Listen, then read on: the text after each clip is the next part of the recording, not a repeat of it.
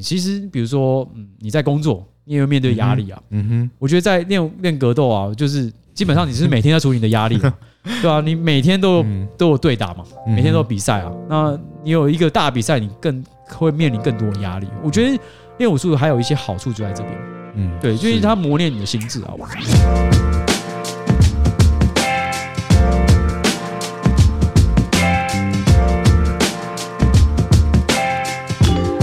欢迎来到精英中心，我是阿华，我是浩洋。好，嗯，现在时间是四月二十号，我们先来关心一些国内外的武术新闻。在 UFC 蝉联十二届冠军的太空飞鼠 Mighty Mouse Demetrious Johnson，上周在 YMC 的赛冠军赛中对上来自巴西的 Adriano Morris。Demetrious Johnson 在第二回合下起了 shoot，结果遭到 Adriano Morris 的上勾拳击倒。那在击倒之后，他马上被接了一个地面膝撞，然后 Demetrious Johnson 就被 KO 了。哇，这是浩洋，觉得这是不是象征就是 YMC 的选手实力已经慢慢追上 UFC 了？我我看过很多的这个 Demetrious Johnson 的这个动作跟影片哦。那因为他量级跟我比较相近，所以而且他是又是以抱摔啊、脚力秀为主的选手。那他这一次，我觉得他多少有点被针对了，因为第一个。他第一个上勾拳就是因为他想要秀嘛，然后结果对方出一个飞膝，他有点吓到了，嗯，然后想要补最后往下钻的时候被一个上勾拳，那那个上勾拳其实我觉得还蛮致命的哦。嗯，然后第二个就是他在因为在地板的时候，通常啊我看到他这种呃踉跄跌倒啊，通常他会再秀一个，可他居然没有继续秀哦，然后反而被对手抓到一个间隙吗？嗯，然后给他一个很重的地板地面地面膝。对啊，这种地面戏啊，呃，其实我有打过类似的比赛。呃，在大陆英雄榜里面就有开放这个地面戏跟足球踢。哦，我觉得这杀伤力很大，但是其实我那时候的心得是，没练还真的很难踢得中啊。哦，对，没练真的也很难踢得中，因为第一个在地板上跟你平常在站姿的那个发力方式哦不太一样。然后第二个是地地板的对手啊，他也不是那么容易会被你撞到，对，会防，因为很危险。对啊，对啊，对啊，对啊。然后当然他还是很危险，为什么？因为在站姿的时候，你的头可以后仰嘛，你可以左右闪，你有三百六十度三 D 的空间可以闪躲。嗯、那地板上你比较平面一点点，直接被压制打击这样。而且有时候打击是这样，你头可以往后仰，卸掉那些力量。嗯哼，地板就是直接吃掉所有力量，直接吃掉所有力量。而且有时候我觉得他迪米区这样子，这次被。呃，这个地面 CKO 啊，有点不太意外。为什么？为什么这样讲呢？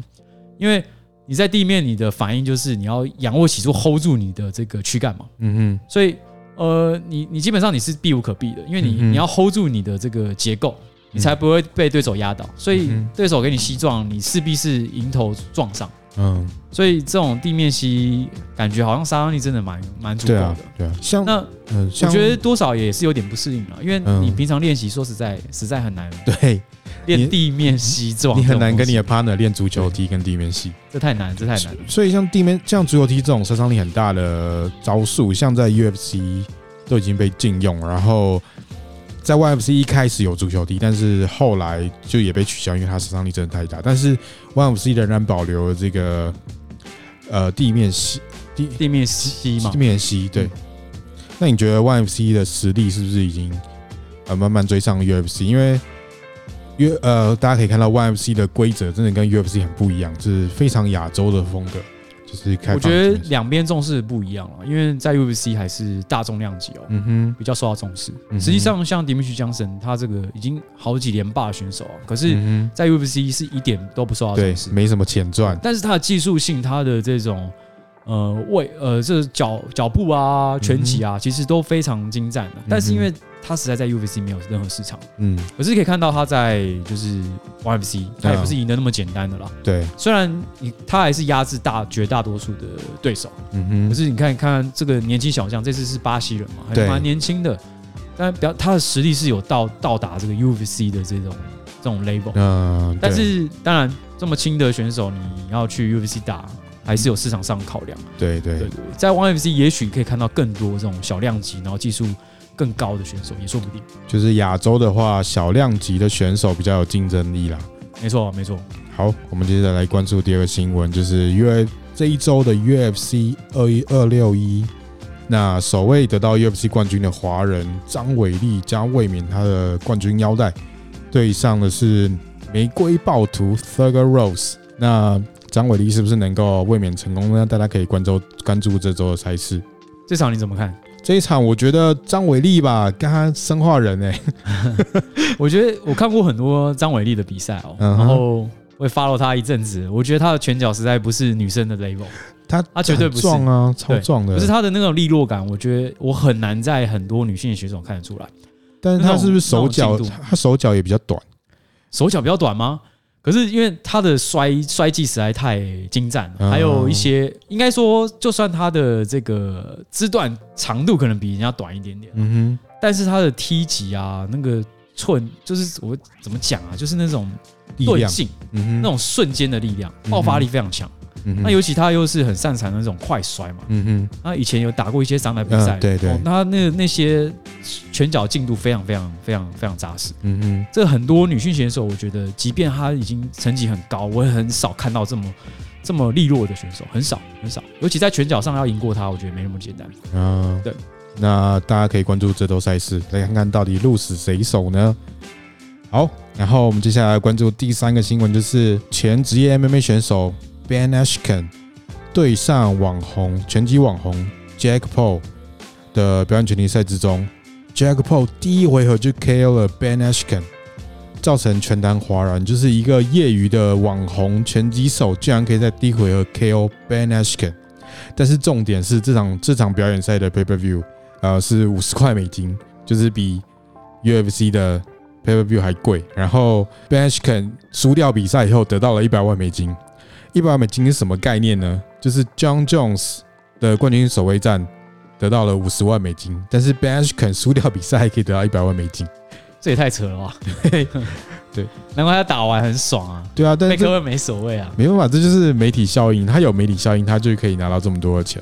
对，所以就是你只要有媒体效应，就是你的薪水就会多，不管你是是不是真的很厉害的选手，这样子。我觉得是在美国啊，或是这种大陆啊，这种人口多的地方啊，的确就是需要一些，大家需要一些娱乐啦。对，只是 这次 Askren 可能有一点，有点太夸张了。有一点太夸张，真的有点。而且这这个东西就是，呃，UFC 的总裁 Dana White 还跟那个饶舌歌手 Snoop Dogg 对赌，然后 Snoop Dogg 赌那个 Paul，然后 Dana White 赌 Askren，结果 Dana White 输掉一百万美金。对，很扯。然后我们要接下来关注的是第四的新闻，就是全台湾最大的综合格斗赛事要开始报名了。那参赛的选手在五月一号截止报名，大家可以赶快选择自己喜欢的量级，还有组别，不管是 MMA 还是铁笼踢拳。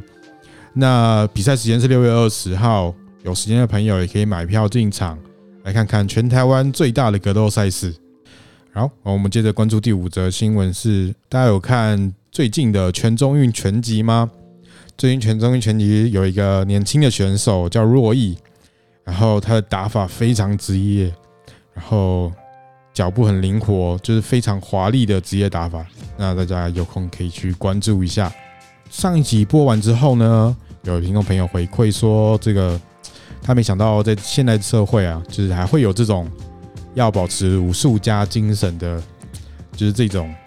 执着吗？对，可以说执着吗？就是他没有想到我们会有，没想到已经在现代社会，但是我们还是会有那种宛如大侠般的情怀，就是觉得武术家要不能欺负弱小这样。但也不是说要去欺负啊，但是他就是没，就是会觉得很好奇这样。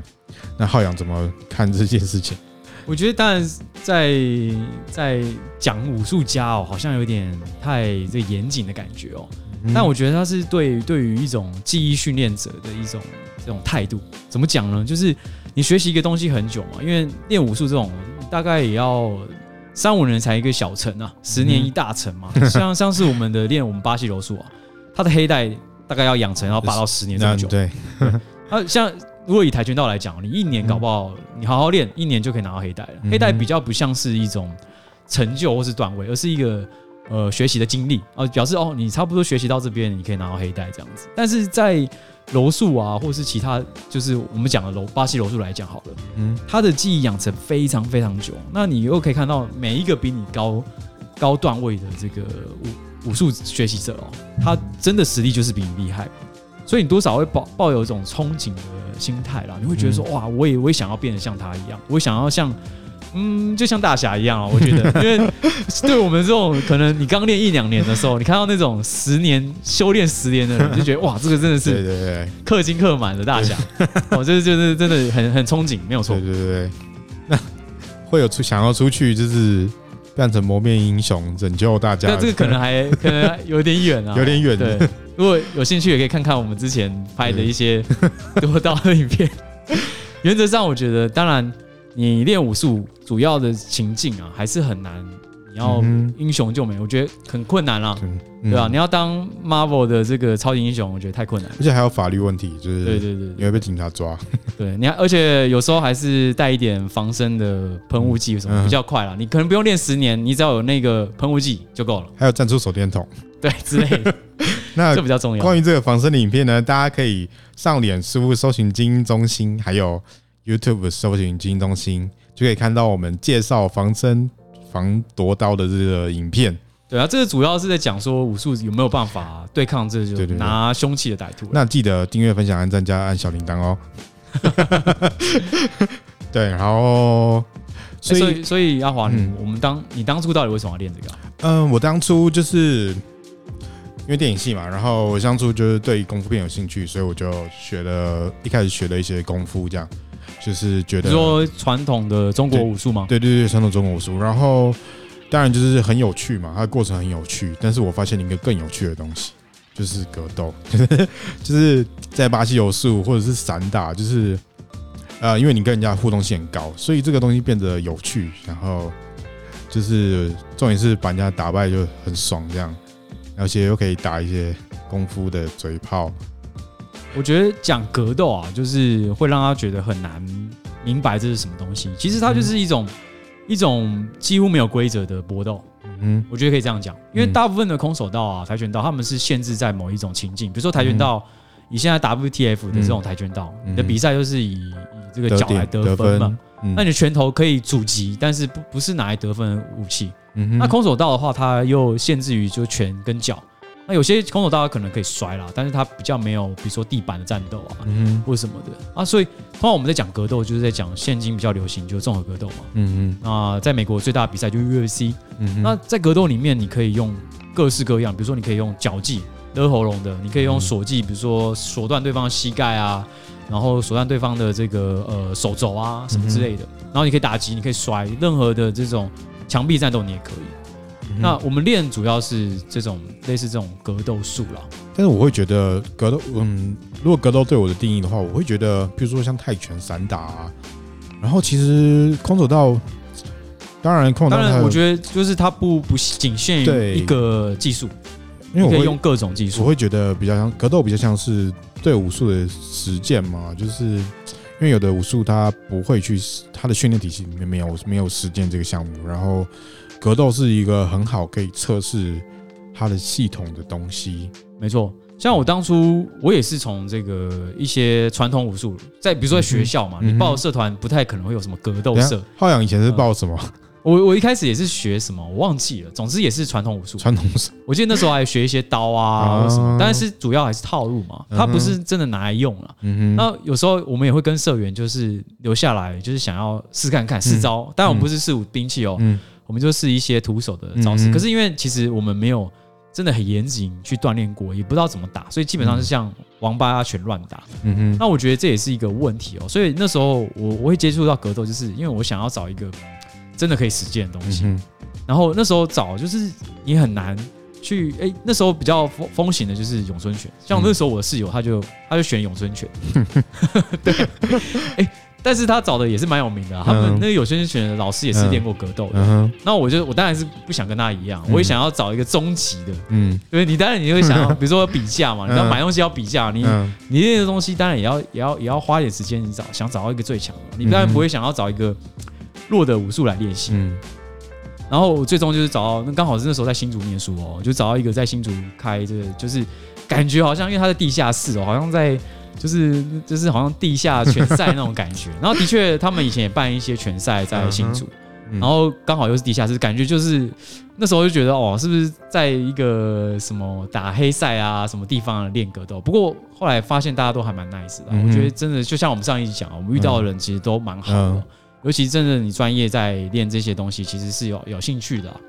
他想说的就是名武吗？对，哎，不是，那时候叫 Tough MMA。哦，Tough MMA。对，那时候叫 Tough。然后他是有办一个比赛叫名武。哦，那是更是他的前身啊。因为我记得我大学的时候，我还要买票去看名武。哦，真的啊？对，那时候办在台北跟新竹都有办，然后那时候就有一些，我现在年轻人可能都不认识，就有一些张景雄啊。还有现在的 Justin Lee，就是他们以前都有打那个比赛。对，就是其实听起来就像全地下对地下拳赛嘛。他他故意想要把它弄得很像那种什么全院阿修罗之类的，就是，哦、可是其实它是它是一个很正规的赛事，就是它的规则什么都很清楚啊。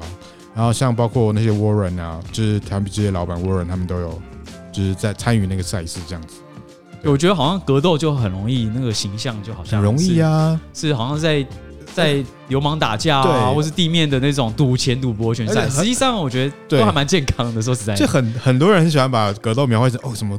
我还听过一个那个有某某某某 YouTube 频道上有一个网红，国术网红哦，弄武术的，他说什么哦 MMA 就是两个人关在笼子里面这样打什么，我觉得他根本不懂，因为关在笼子里打这件事，他其实只是一个噱头，大家都知道。因为关在他之所以要设田，我最主要目的是怕选手掉出来。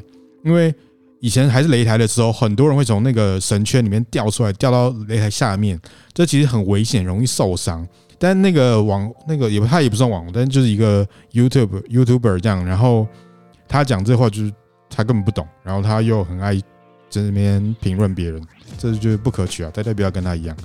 其实他用铁笼跟绳圈，如果各位看过绳圈比赛啊，就会发现哦，那个。绳圈外的人很累了，对，他一直要把选手把你推进去，对，嗯，就是你会一直在处理安全上的问题，对，而且铁笼还是必要的。神圈它四个边，所以你就要四个人，只是为了去接那个时候，你呃办比赛已经经济这么拮据，然后你还要升四个人去接那些，没有，主要我觉得除了这个经费问题，还有可观性，对啊，对，然后而且选手会打的一直很中断，节奏会一直被打断，对对，我也打过就是神圈的擂台，就是英雄棒，对。我就会一直，因为我被被摔嘛，就会一直掉出去，你知道吗？就是那个很危险之外呢，就是你真的要花时间再回到原本的位置上。我觉得这样，这对赛事整体的节奏来讲很不公平。然后第二个可观性就会一直被打断而中断了。对啊，对啊。那那个那个 YouTuber 叫做台差无学。哦，那我没看过哎。然后差大无学。大家大家自己哦，对自己对号入座。知道了什么东西？对。对，那如果像我像我来讲，我就是那时候就是，其实我也是好玩啊，练练啊，顺便跟室友比较一下。嗯，那其实我觉得会练格斗还有一件事，就是其实我以前就很喜欢跟人家竞争，不管是打球，我觉得男生多多少少会有一点点啊。那第二个就是说，因为格斗其实就是很个人的事情，是对。那第二，它可以实践你的。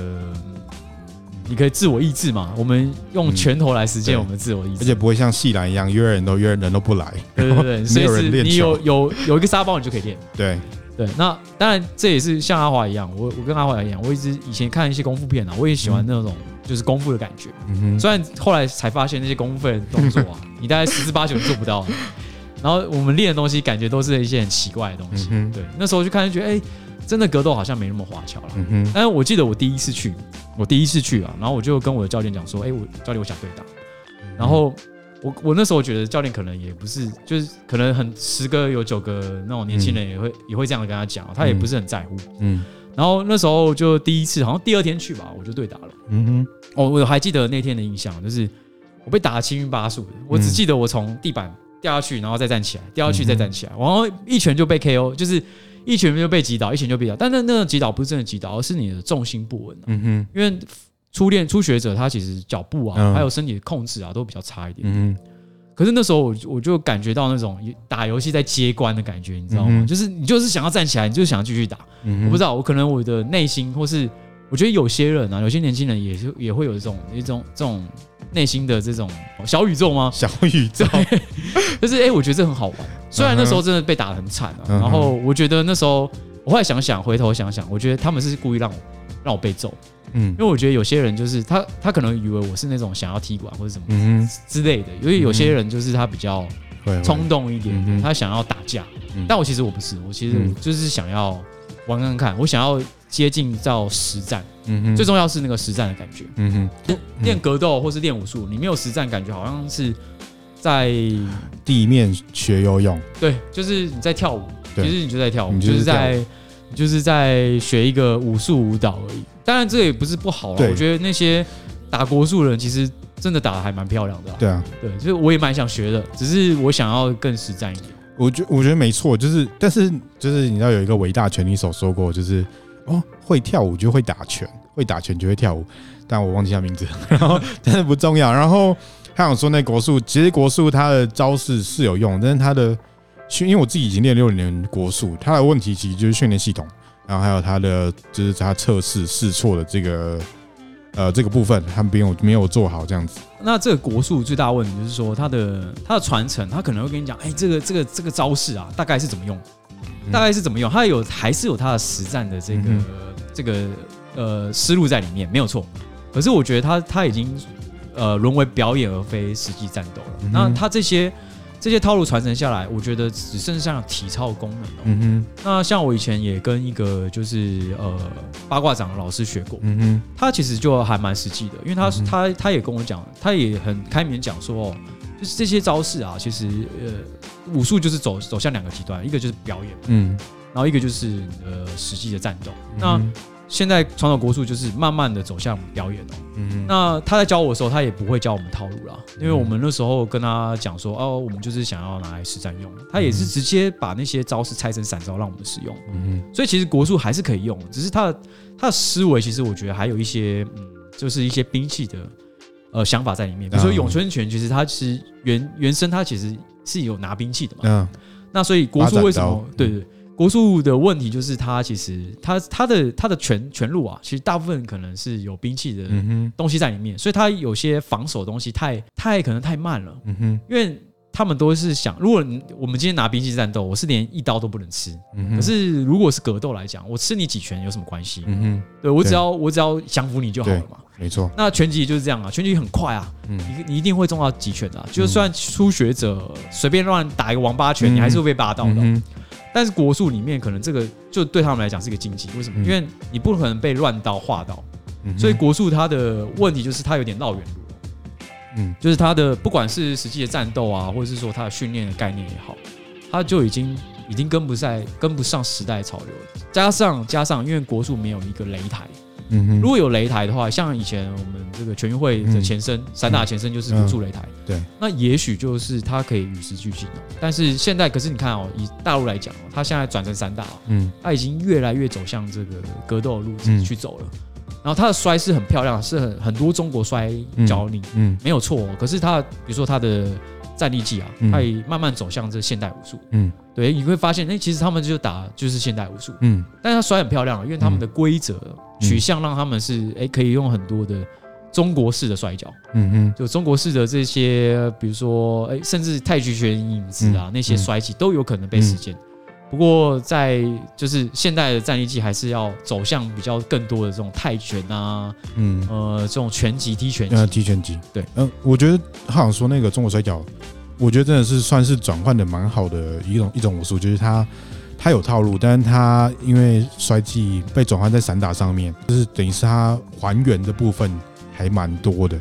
毕竟他也是还是在存在现在的这个呃比赛里面嘛。对，像其实在中国，中国摔跤还是蛮盛行的。对，还是蛮盛行。他还是有比赛的。对，他不是只是纯练套路。对对，但是他这几年中国的散打，其实他职业散打他是其实有变少迹象，他慢慢的还是转向比较泰偏泰拳或是踢拳击的这种。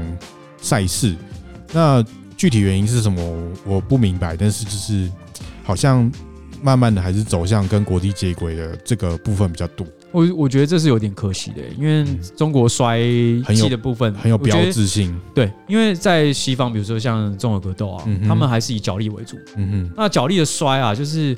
有一点都沦为同一个形式啊，就是就是像橄榄球员这样往前冲，嗯哼，那这就叫 shoot 嘛，double lay，这是因为最简单，你最容易撼动对方的重心。嗯，而中国摔有很多这种巧劲啊，或是这种手法，对，那这种手法是其实还蛮精微的啦。虽然这种摔啊，只能让对方踉跄啊，很难做出那种像脚力的大摔啊，整个把人拔起来，他杀伤力的确有点低，嗯。加上呢，他不能接到压制，嗯嗯，这是有点可惜的啦。比如说像柔道摔，像脚力的摔，嗯。甚至中呃一些摔技都都有压制成分，嗯。比如说降服式脚力，嗯哼。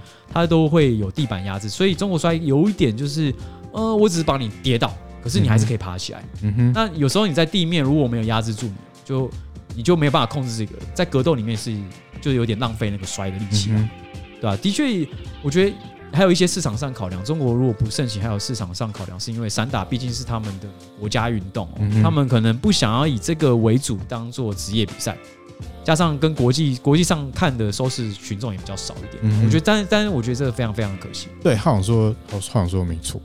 像我我自己练一开始练的时候，呃，我一开始练国术的时候，然后就是我们系上就有一个学长有练巴西柔术，然后我那时候也是想要跟他就是就是玩之类的，但我就被压在地上，然后就无法完全无法动弹。哎、那那所以所以你之后练巴西柔术，所以我就对，所以我就大学时候哦去练巴西柔术，然后那时候就去台湾 BJJ 练，然后我就觉得学到很多啊，因为台湾 BJJ 都是外国人，然后那时候马科多桑啊什么，就是就是学到很多这样，然后我后来就在学校创了综合格斗社这样，真的假的、啊？，对，然后重点是我在综办创综合格斗社的时候，就会有一些可能是国术或是其他想要来踢馆一下，没有到踢馆，就是交流。交流交流，然后这个时候我就体会到巴西柔术的宰制力，就是把你压在地上，就是他完全爬不起来，然后就看他力量慢慢没有，然后我再降服他。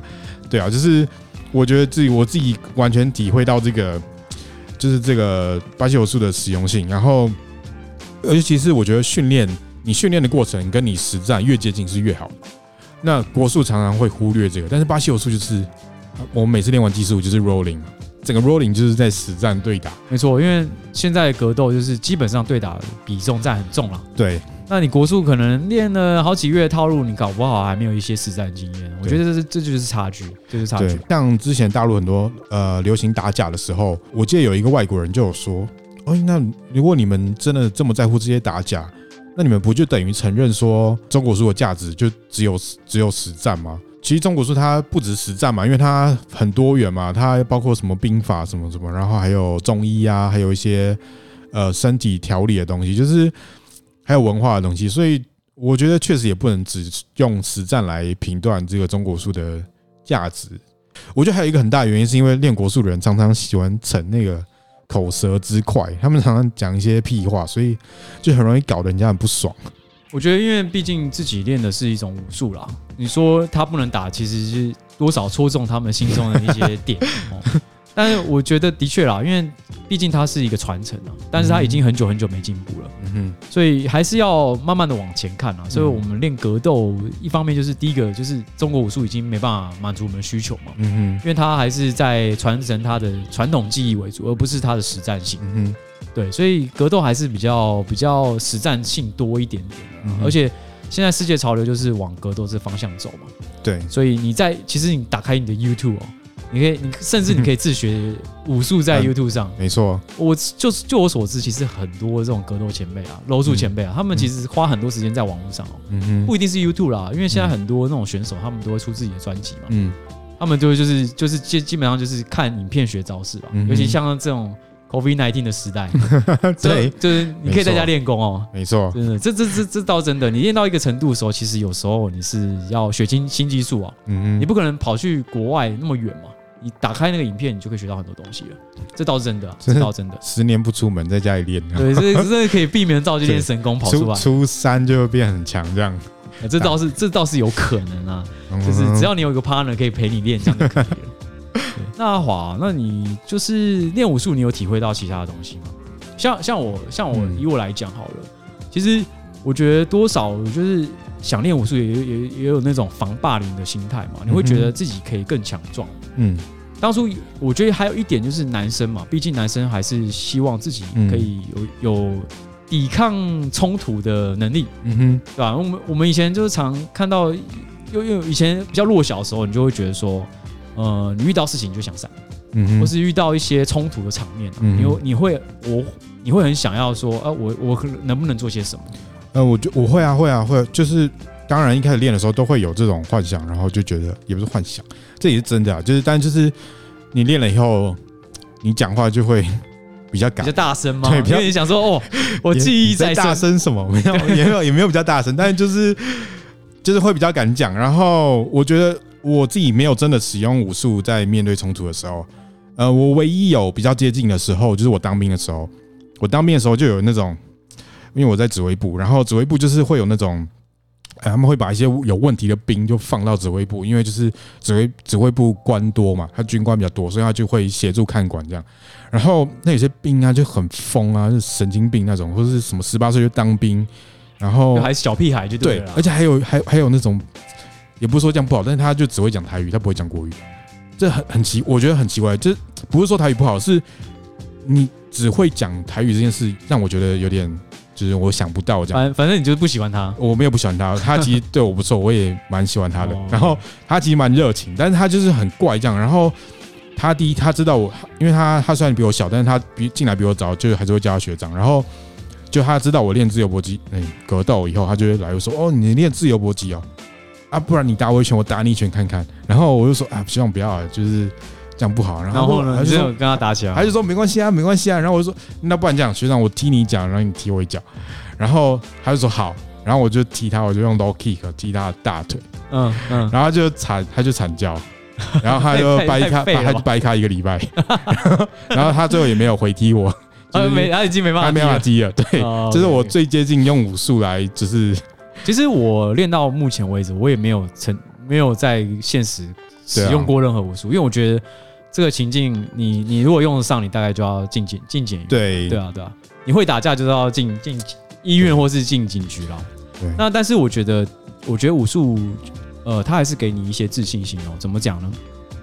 因为我我呃，应该这样讲，因为我有一次在在公园啊，我在遛狗了。嗯哼，然后我就遇到一个也是神经，可能是神经病吧。不过这个神经病他蛮蛮魁梧的，大概有一米九左右。我靠，对，他是蛮高的，看起来很恐怖。可是他的那个那个精神状况，你可以看到他就是他就是不安定的，他可能有一些精神疾病的问题。嗯哼，那一般人遇到这种情况啊，你只能只能闪了。而且他手上还拿一些树枝，我不知道他去哪里捡的。嗯哼，总之那个公园就是从来大家都没看过这个人，因为我们晚上很多人在那边遛狗。嗯哼。然后他就拿树枝这边到处弄我的狗，我想说哇，这个是怎么回事？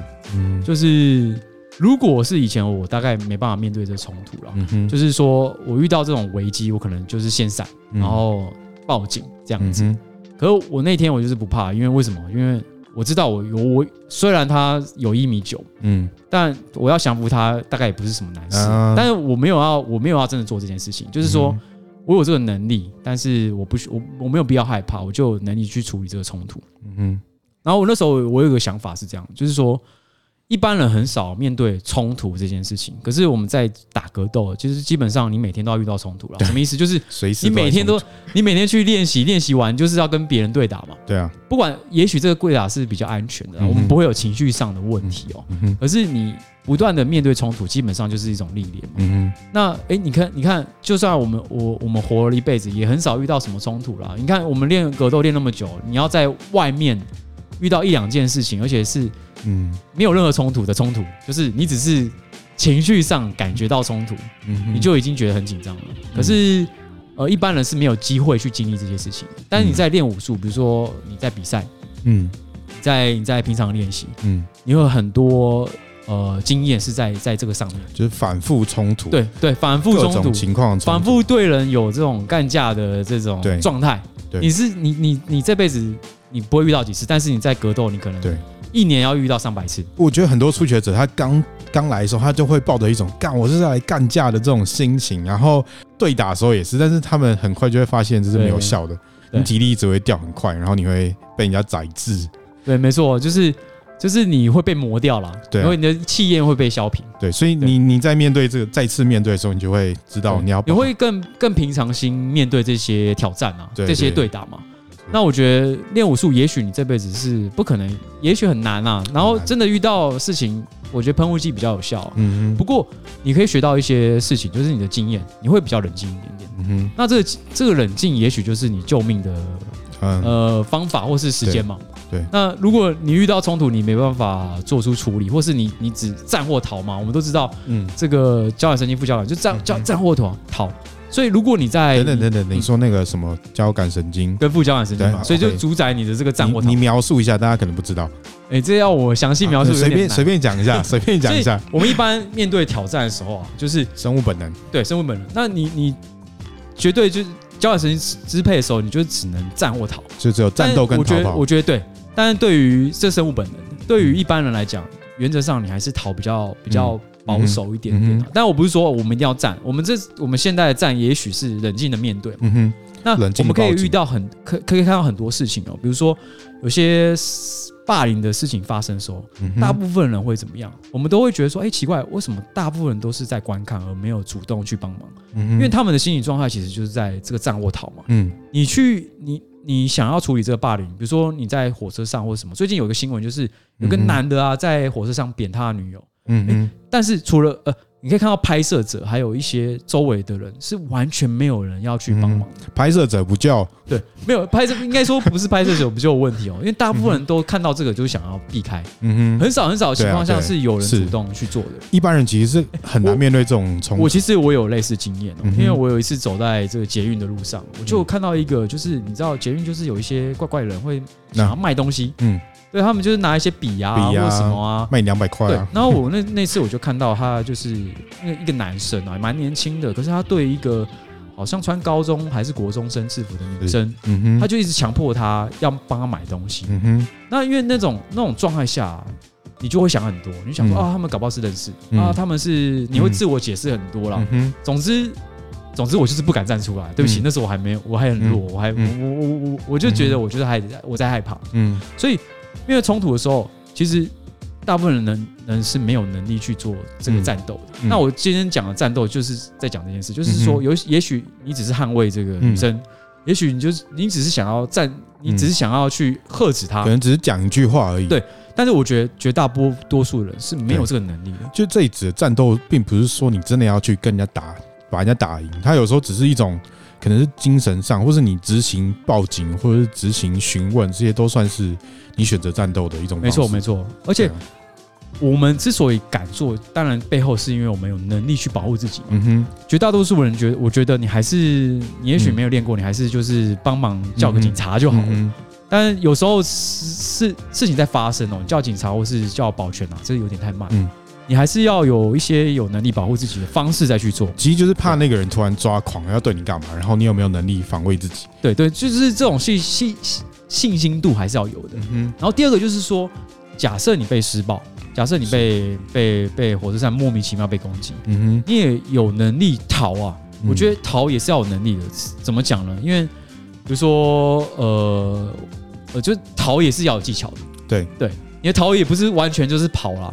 你要有能力对抗对手，嗯，然后你才能安全的逃嘛。嗯哼。那比如说我我我以前正杰的事情在发生的时候，我其实就一直在想，嗯，如果一堆人他们都是有背景的，被都有训练背景，也许他们不会呃不会无伤，嗯哼，但是至少大家联手起来对抗一个嗯一个男生，其实还蛮有机会的。当然这样讲有点事后诸葛了，嗯哼。不过因为。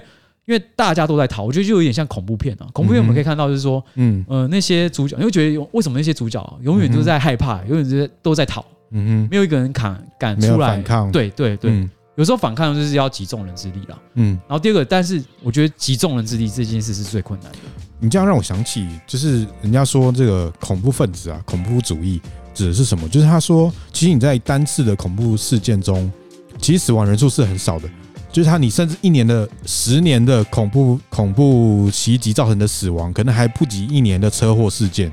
但是恐怖行动，它之所以它最大的意义，就是它造成恐惧，它造成社会上的恐惧，人们的不信任。就是所以，他恐怖分子的目的虽然效率很低，但是他执行这件事的意义大过他的实质效益。对啊，我对，因为讲这个，因为那个情情绪会被渲染嘛。对啊，对啊。然后，如果大家都很都很。恐惧的话，你也不可能自己做出什么行动了。是是，但是如果一群人一起，你有能力对抗这个恐惧的话，那就会造成不一样的结果。嗯哼。不过，但正杰啊，或是说那种这种我们知道社会案件啊，的确还是有它的危险性啊。就大大家还是要，就是当然你还能逃还是逃啦。对对对对，逃。我只是在讲说那种情绪的状态哦。如果有更多冷静的人出现，也许也许可以更多就是抵抗这些。霸凌啊，或是一些歹徒的问题哦。嗯嗯。但是大家大家的安全还是要为重，我不是鼓励这些事情啊。对啊。那所以我，我我是觉得说，练武术就是我们学习对抗这些冲突嘛，对抗这些战斗的状态啊。因为在日常生活中，这这些事情已经越来越少了。但是你也你也，这不只是在现实发生的事情。其实，比如说你在工作，你也会面对压力啊。嗯哼。我觉得在练练格斗啊，就是基本上你是每天在处理你的压力。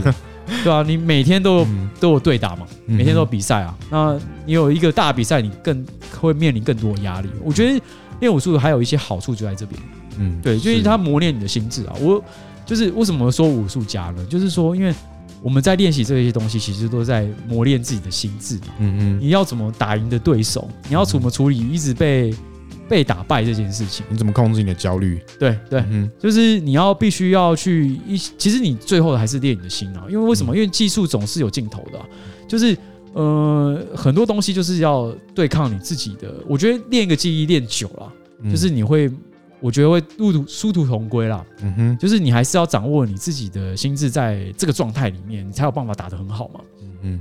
你如果只是干架，那你就只是还是在干架，嗯嗯，你就只是一个这工匠而已，你只是很会打架的工匠。但是大部分人都还是会追寻自己获胜的方法。我觉得这就是在练磨练自己的心智。嗯哼，不知道阿华对于这个有没有什么看法？哦，我觉得啊，无以止歌嘛。然后就是我觉得对，我觉得嗯，对啊，没错。对，五六十五岁，我没有，干接不下去了，是不是？但是我我会觉得说，嗯，我自己的看重是这一点啊，因为我会持续练，我也会觉得说是，如果他只他这这个单方面就是，嗯，练一些武术，然后压制对手，我觉得没什么意思。嗯，其实对啊，你说的对，就是，其实武术最重要就是真的是教育啊，就是。真的是，因为我应该说，应该说他，他他他这个层面的，我觉得是很重要的。对啊，对啊，对这个心理的磨练，可能比你身体的磨练还要更重要一点。其实应该是第一位，应该这样讲啊。我们练武术都知道，大量级人就是有优势嘛。对啊。那你看那些保镖，嗯，哪一个是小资的？对，就是站出来他就吓死了嘛。但是保镖站出来一个馆长，跟站出来一个呃，怎么讲？怎么举例？呃，就是很小的人。对，你不会觉得，你不会觉得，你光是看馆长站在那边，他就已经是。是你就吓半天了嘛？你不会靠近他。虽然馆长最后还是被枪击，我实在是觉得 他有个衰的。这没办法，抵终究抵不过洋枪嘛。对，没错。其实就是因为其实现在社会，你要最有效率方法，其实不是武术，你要伤害一个人最有效率，其实就是枪。对，你看，即便像馆长，他的看起来这么这么恐怖了，嗯，依然有更恐怖的东西，对啊，去对付他。所以是，所以。练武术真的不是把自己钻的很豪迈啊，或者是很强壮啊，其实不是，是要你有那个呃对抗压抑的心智嘛，嗯哼，对抗恐怖的这些心智，我觉得还是比较重要一点点。对啊对，这比较实际一点啊。当然，练武术这些就是对打啊，或是说记记忆的成长，还是蛮快乐的啊。我觉得就是就是好玩的部分在这边啊。你让我想起《刃牙》里面有。《刃牙》是一部漫画，日本漫画，然后它很中二，但是大家可以去看一下。我觉得蛮好看的，我觉得蛮好看。但它里面有讲过一句话，他说武道其实武道武术的道路，武道指的就是弱者对抗强者的道路。就是如果你已经很强壮，你很高很大，你根本不会想要去练武术。但就是因为弱的人，他知道自己不够高不够壮，所以他就去练习武术来修炼自己。我我记得，因为好像是就是刃牙爸爸讲这句话，他说武术是给弱者练的，好像是吧？我后来我觉得，我觉得这是这个讲的非常非常非常切实，大家可以去看刃牙，真的蛮好看的。因为我觉得他还是蛮有道理。为什么？因为你就是不够强嘛，对啊，才要练武术啊，对啊，你才要练。没错，那你如果真的够强，如果你是假设徒手搏斗，你有你有利牙，你是一个牙，一个野兽，嗯，你还要练这些武术干嘛？你就用一口牙齿就可以把。嗯，把弱者搞定了嘛？对啊，对啊，对啊。但是人类就是不一样，在说他可以把记忆成长啊。对啊，对啊，他可以把自己力量练壮啊。所以我觉得变强壮这些这个部分啊，是练武术也很重要一点。我我指的不只是身体上的强壮，嗯哼。随着你的身体强壮，你当然慢慢的心智也会跟着强壮。对对。所以这不是只是练肌肉的问题，而是练练出那个心智的能力。还有就是，其实可以。认识很多新朋友啊，拓展你的人脉，他可以给你一些工作上的帮助跟人生的指引。尤其是在你大学时期，刚大学毕业懵懵懂懂的时候，就有很多你的学长、你的前辈可以帮你引导你，这样就也是 蛮好的选择啦。选择一个兴趣，没错没错。所以阿华有得到什么好处吗？我目前还没有啦，偶尔会有一些前辈介绍的案子，我会觉得说，因为格斗拳大家真的都是还蛮单纯的啦。对啊，对啊，我不是一直在说我们不是混混这件事，但我们真的都不是啊。我是说，真的练武术的人啊，真真都是蛮乖的啊。我真的想不出谁，嗯，是是混混，或是说他心智很恶劣这样。因为你看练武术训练，你一周至少要练三天吧。而且你时间是很固定的、很稳定，然后你如果要比赛，你要饮食控制。对，而且你要想这些持续练那么多天的人，然后他花了十年在练这个，基本上他已经淘汰了一些奇奇怪怪的人。对，你有有那个意志力，可以每天，嗯，一周可能三五天坐在道馆里面，然后一周三五天持续那些艰难的训练，基本上你的你有什么，你有什么奇怪的习惯，你也被改掉了。但是，就是如果你是一周只练一天的人，还是没关系啦哈，还是要准时去道馆练习，就是不要就放弃，就是也就是我觉得每个人的生命阶段不一样，也许你那段时间你过得很不好，然后你真的没有余力去练习，但你也不要放弃，就是哎、有空就去看。拳馆走走啊，我相信教练也不会排斥你去走一走了。对啊，不是，你可以看一些刃牙的漫画，对，看一下刃牙，看一下有一些热情 燃烧，然后再去被磨平，这样。对，我觉得这也蛮有趣的。刃牙可以教你怎么样徒手撕掉一叠扑克牌，还要把硬币折弯。对，我们觉得就是练武术总是要有一些热情啊，那它不失为一个好的习惯啊，然后也可以磨练你的心智。对，我觉得这是我想今天我想讲的都是这些啦。好，那我们今天的节目这样，那重点就是练武要修心啦，哈。好，拜拜，拜拜。